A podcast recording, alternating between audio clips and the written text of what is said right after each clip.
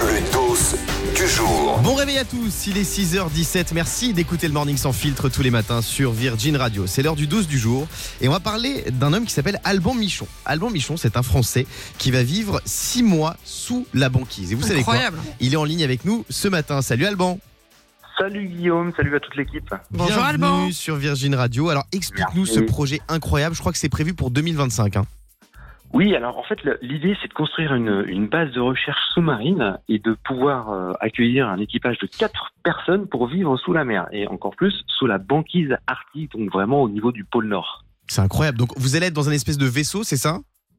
Oui, c'est un vaisseau, en fait, ouais, c'est un grand vaisseau qui va faire 24 mètres de long, 2 mètres 30 de large. C'est quelque chose qui est vraiment euh, transportable, modulable, évolutif, pour qu'on puisse ensuite le mettre partout euh, dans le monde si on a besoin de le faire évoluer.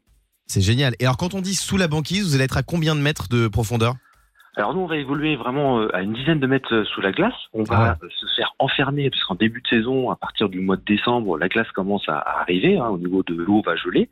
On va se faire enfermer dans les glaces, on va vraiment se faire confiner pendant plusieurs mois, et on va ressortir bah, plusieurs mois, six mois, sept mois après quasiment, à la fonte des glaces. Donc ça va être juste passionnant, on va faire une saison entière sous, sous la banquise. Et concrètement, tu vas vivre comment? Tu auras une chambre? Qu'est-ce que tu vas manger?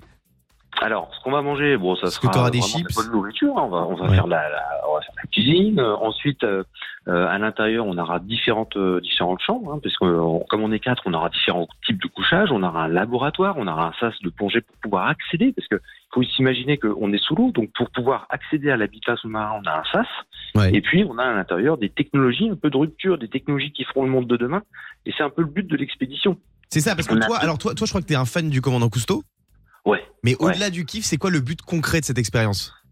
En fait, on a, on a deux objectifs. Euh, le premier, c'est vraiment l'étude scientifique, parce que Mm. on a, euh, au niveau du monde arctique, euh, ça se réchauffe quatre fois plus vite qu'ailleurs, que le reste du monde. Donc, il est important d'en suivre l'évolution. Ça, c'est hyper important. Si on veut des, des informations régulières, il faut être présent. Donc, c'est pour ça que nous, on va accueillir des scientifiques dans la base. Et la deuxième raison, c'est de tester des technologies qui feront le monde de demain dans nos maisons, dans nos habitats, en fait. Et ces technologies, on a besoin de les tester euh, dans les conditions extrêmes. Donc moi, Alban Michon, j'ai une question à te poser. Je rappelle que tu vas vivre six mois hein, sous la banquise euh, pour euh, 2025. Si jamais il y a un problème, qu'est-ce qui se passe? Alors, à tout ça, bien évidemment, hein, c'est- prévu, c'est analysé, on va s'entraîner. hein, et on a différents types de sorties. On a différentes sorties de secours dans différents modules, parce qu'en fait, c'est un amas de modules. C'est un- une euh, des modules qui s'emboîtent les uns dans les autres. Entre guillemets, c'est plug and play. hein, c'est assez Ouais. facile à monter. mais, mais il y aura de la sécurité? Et au niveau sécurité, si on avait un problème, bah, en fait, on peut sortir directement par le SAS. On a un SAS plongé, puis on a une équipe aussi en surface prête à intervenir. Donc, on est vraiment euh, au maximum de la sécurité. De toute façon, vous verrez bien quand vous viendrez sur place. Eh ben, on viendra avec plaisir. Alban. Il paraît que tu fais une levée de fonds hein, parce que tu as besoin quand même de, de 14 millions d'euros pour faire cette euh, expédition. On va voir si on peut laisser quelques tickets resto avec les équipes. Bon courage en tout cas, euh, Alban. Oui, Fabien. Oui, juste une petite question, Alban, si tu cherches un, un compagnon d'aventure euh, pour ton projet, moi, euh, voilà, j'ai quand même pas mal de notions. Tu vois, ça fait 10 jours que je suis en autonomie pour trouver de l'essence, donc euh, je pense que je suis pas mal calé à la survie. C'est quoi vous la chose la plus dingue que vous ayez faite, Diane? Attends, Alban, Ah, je- allez-y. je- Bah, Alban, je crois que c'est déjà pas mal. Six mois sous la banquise.